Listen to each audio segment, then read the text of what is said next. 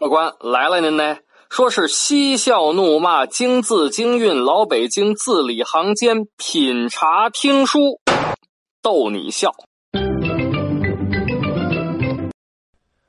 本节目呢由喜马拉雅 FM 独家播出啊！感谢您收听老北京茶馆，我呢是喜马拉雅上最会讲北京故事的丁儿爷啊！今儿个是礼拜三。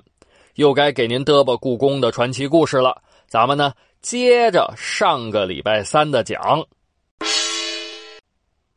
上回书咱们说到，苏克萨哈和他儿子被活活的凌迟处死了，全家呀上上下下七百多口人当街斩首，家产全部抄没。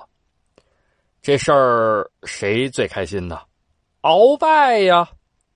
鳌拜心里想：“哎呀，这回行了，呃，满朝文武啊，就是属我说了算了。”结果就在两年之后，让鳌拜意想不到的事情发生了啊！可不是，可不是韦小宝来了啊，也不是天地会总舵主陈近南来了，那到底是怎么回事呢？您别着急啊，咱们呢老规矩，我呢给您沏上一杯水儿，哎，咱们慢慢的白话。呃，讲到这儿呢，咱就得从一个御前侍卫讲起啊。这个御前侍卫叫什么呢？叫倭贺啊。倭贺这个人啊，是康熙的贴身侍卫。其实啊。皇上身边的人啊，那都是根红苗正。比如说这个倭贺，这倭贺他老爹是谁呀？倭贺的老爹叫做费扬古，啊，这费扬古是顺治皇帝孝献皇后的弟弟，就是说呢，当朝康熙皇帝老爸的媳妇儿的弟弟，有点绕啊。而且呀，这费扬古不仅是出身显赫，而且战功累累。那这倭贺呢？哎，倭贺如果横着论，和这个康熙小皇帝正儿八经的可以论哥们儿啊。就是说，这倭贺他老爸是当朝皇帝康熙的舅舅，这倭贺呢就是当朝皇帝康熙的表哥。哎，皇帝的大表哥，那那还得了？也可能啊。就是由于沾点皇亲，这倭贺呀也是凡人不理啊。走路的时候这鼻子眼朝天，结果呢有一天，倭贺就碰上了这个鳌拜。这倭贺啊，嗯嗯，哈假装没看见。这鳌拜呢，嗯，那天也不知道是哪根筋就不对了，非得和倭贺争这口气。看见这倭贺明明看见自己个儿了。没过来参拜行礼呀，啊，就给旁边的这个随从啊使了个眼色，嗯，旁边随从赶走两步，一伸胳膊，砰，就拦住了倭贺。那这倭贺能把这个随从放在眼里，随手一个雕腕向上一领，然后向后一转身，往旁边一带，就听见“哎呦，扑腾”。这倭贺呢，就把旁边这个随从给甩出去了。啊，鳌拜这随从当街就摔了个四仰八叉。倭贺从鼻子里哼了一声：“哼，狗奴才也敢拦我？”嘿，就这句话可让鳌拜给记住了。结果从此之后。这俩人就结下梁子了啊！这倭贺看鳌拜不顺眼，这鳌拜看倭贺也不顺眼啊！鳌拜呢，总想着啊，自己得弄回这面子呀。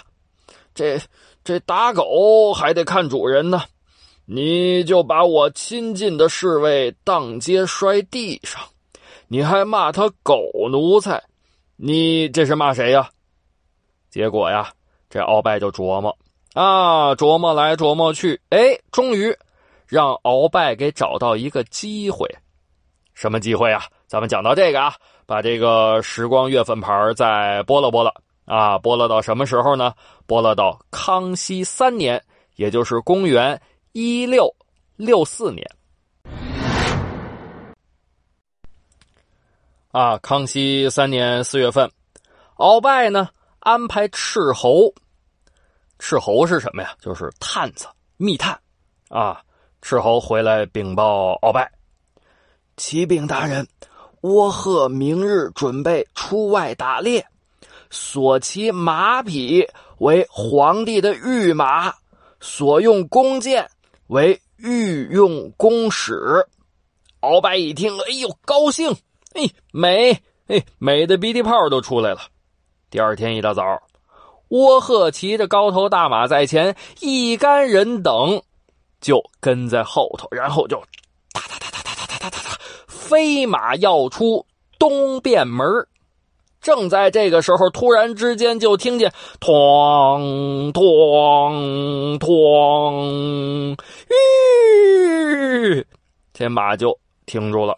啊，三声铜锣响亮，唰啦啦啦。就在东便门的门前头闪出一哨人马，拦住了去路。为首的不是旁人，正是这位鳌拜。啊！就听见鳌拜朗声说道：“呆，你个大胆的倭贺，善骑御马，善用御用弓矢，此乃谋逆之罪。”还不束手就擒！哈哈哈哈哈！就听见倭贺在马上轻蔑的对着鳌拜笑了笑：“你奈我何呀？”他那意思就是：“鳌拜呀，我就骑皇帝的马了，我就用皇帝的弓箭了，你能把我怎么着吧？”啊，就差说老子就是皇帝的，呃，这个这个。表亲啊，老子是皇帝的这这这个大表哥啊，你能把我怎怎怎怎么着？结果还没等倭鹤笑声停止呢，就听见鳌拜说了：“逆贼倭鹤，蓄意谋反，已被我射杀。”然后就听见梆梆梆梆梆梆梆梆梆，连续的梆子声音响亮，接着就是弓弦儿的声音，凋零箭破空的声音，日蹦日蹦，嗖嗖嗖嗖嗖嗖嗖嗖。转瞬之间呀，倭贺和他这一干人等已经身中数箭，坠马而亡。这事儿传到康熙耳朵眼里了。康熙这个气呀，好家伙，气的牙根都咬出血了。你想想，贴身侍卫见天儿家在身边，那别说是人呢，那是条狗也有感情啊。而且这是亲表哥哦，你鳌拜一句话，逆贼倭贺，蓄意谋反，然后然后你就给人家亲表哥射成刺猬了，那人家能善罢甘休吗？所以呢，康熙从这件事儿开始，可就准备对鳌拜动手了。啊，如果说这事儿是个开端，那么下面这件事儿可就是个导火线。啊，什么事儿呢？您别着急啊，我呢给您续上一杯水儿啊，咱们接着嘚吧。说起这事儿，咱就得从清军入关说起。啊，清军入关之后，八旗呢开始分别的圈地。本来呀，八旗各自的封地分配的挺好的。结果呢，由于这个瑞亲王多尔衮住在永平府啊，所以那应该属于镶黄旗的永平府一带，那就得给多尔衮这正白旗让出来点地儿啊。这镶黄旗呢，就得靠边站啊。结果多尔衮。啊，后来又变成叔父摄政王，然后呢又升格了啊，又变成皇叔父摄政王，啊，后来又变成皇父摄政王，不断的扩大势力，扩大地盘啊，也就不断的向旁边排挤这个镶黄旗。这事儿呢，经过了二十多年，本来也就这样了。可是没想到，小皇帝福临咯儿喽一声死了。然后呢，四大辅政大臣啊，这正白旗谁是扛把子呀？苏克萨哈。那这镶黄旗谁是扛把子呢？鳌拜。嘿，这可好，拴了对儿了啊！朝堂之上，鳌拜和苏克萨哈就是争执不休。没想到，在这朝堂之下，镶黄旗和正白旗的领地之争也是愈演愈烈，而且呢，时不时的还经常的发生火拼、武斗啊。讲到这个呢，咱还得把这个时光月份牌啊拨了拨了啊，拨了到什么时候呢？拨了到康熙五年啊，也就是公元一六六六年。哎呦！这个这个这个这个一六六六啊，这还挺顺的哈啊，呃，拨了到康熙五年啊，也就是公元一六六六年。话说康熙五年正月，鳌拜呢，因为本来属于镶黄旗的领地，那被正白旗占着呀，那非常的不开心啊，积怨已久，终于决定了干嘛呢？换地。那当时还是四大辅政大臣，就是说这事儿啊，要是在朝堂之上处理，基本上就是鳌拜说的算。啊，康熙五年正月十八号早朝之上，鳌拜弹奏一声：“嗯嗯，奴才认为正白旗已占镶黄旗之地，理应退还。”然后呢？扭头看看索尼啊，索尼摇摇头，呃呃呃，老臣今日身体欠佳，呃，请我主定夺此事。什么意思呢？就是我今儿身体不好 啊，这皇上您自个儿决定，我这个帮不上忙哈。然后呢，鳌拜又看看鄂必龙啊，鄂必龙啊，呃呃，微臣微臣近日头疼欲裂了，请我主定夺。鄂必龙的意思也是，那不行，我脑袋瓜子疼啊，我脑仁疼。这皇上您您来吧，我不来哈。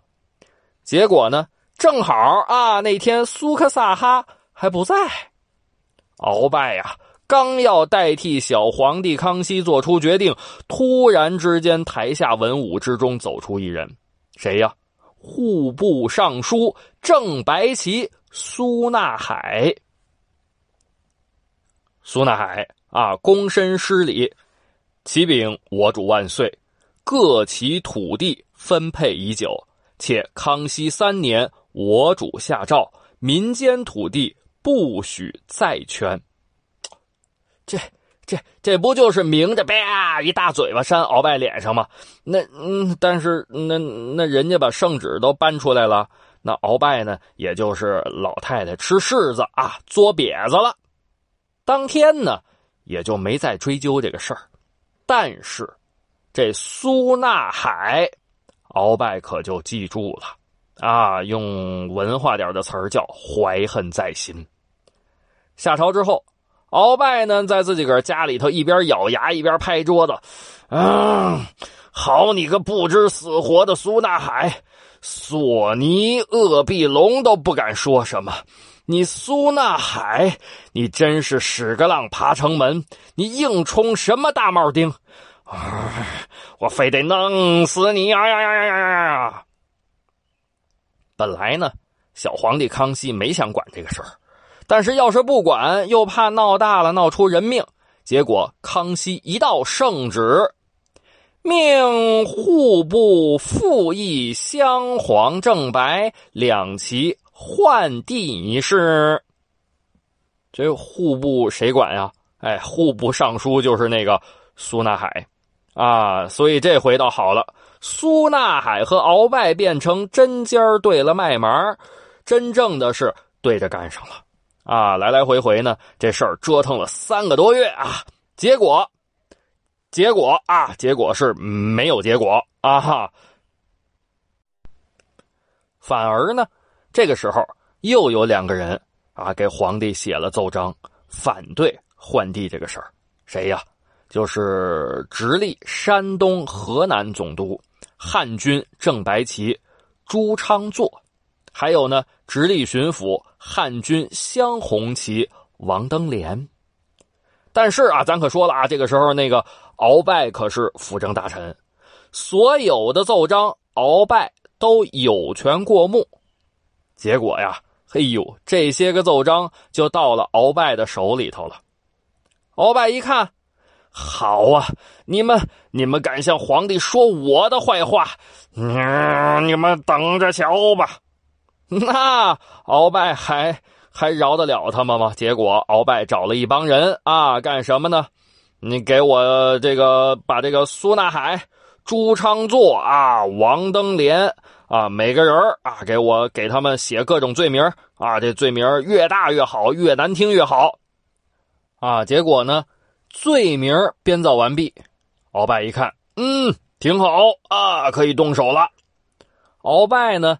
就把这编造好的、写满罪状的奏章往康熙那儿一递，啊，这最后啊，最后写着：“恳请我主将此三人处斩，即没家产。”这小皇帝康熙小是小啊，但是他不傻呀，他也明白啊，这里头是怎么回事结果呢，把这个奏章啊就压着。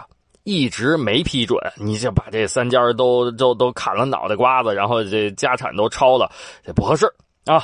本来呢，康熙想着啊，我我我我不批准，这三个人命也就保住了。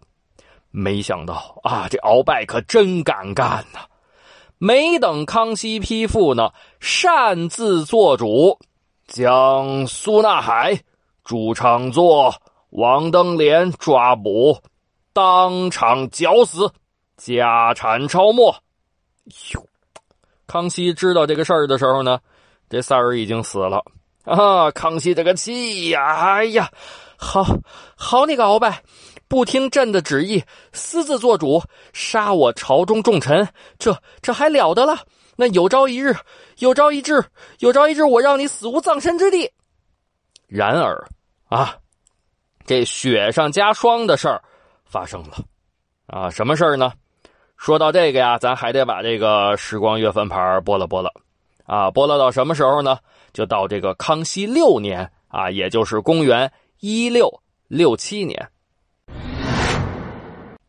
康熙六年的六月份，康熙呢正跟这个御花园里喝茶呢。啊！突然之间，一个小太监匆匆忙忙，噔噔噔噔噔噔噔，啊，吸喉带喘的就跑来了，然后到这儿扑腾一跪，啊，启启禀我主，万我万岁万岁万万岁！满满满洲正黄旗人一等功，呃，赫舍利索尼因病薨于家中。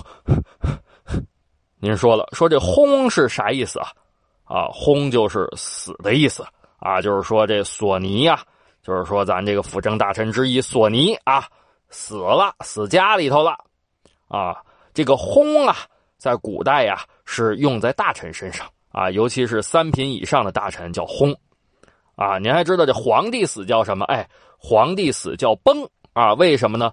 崩啊，原来指的是这这山。啊，崩塌了的意思。这里头有三个意思啊。第一个呢，这皇帝尊贵啊，高高在上，如山陵，比之于平地。山崩则遇皇帝之死啊，就是皇帝死叫崩嘛。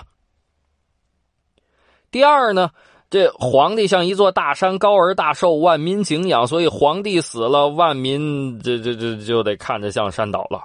啊，第三呢，皇帝为天子，天子死，地动山摇，如山崩塌之，啊，所以皇帝死叫崩。这轰呢，其实也是个象声词儿啊，就和那个打雷那个轰隆隆隆隆隆轰隆隆隆隆啊，那轰一个意思。诸侯王死叫轰啊，诸侯之死虽不如大山崩塌震惊天下，但也如小山崩陷有隆隆之声。啊，所以这个诸侯王死啊，就不像那个大山似的轰隆啊，这轰隆隆隆隆啊，小点声啊。一般呢，三品以上的官员死都可以叫做轰啊。这四大辅政大臣，索尼轰了啊，就是索尼死了。这鄂必隆呢，呃，装聋子。这苏克萨哈呢，被凌凌迟处死灭族了。本来呀，小皇帝福临想对鳌拜动手来的，可是这几件事加一块，那康熙就得把对鳌拜动手的时间往后再延一延、拖一拖了。那您问，那说，那这康熙到底是怎么对鳌拜动手的呢？那那那，据说康熙为此定下了六条绝户计。那这六条绝户计又是什么呢？啊，由于时间的关系，咱们今儿个就讲不了了啊。没关系，别着急，咱们下个礼拜三啊，接着这个往下讲，您可一准来啊。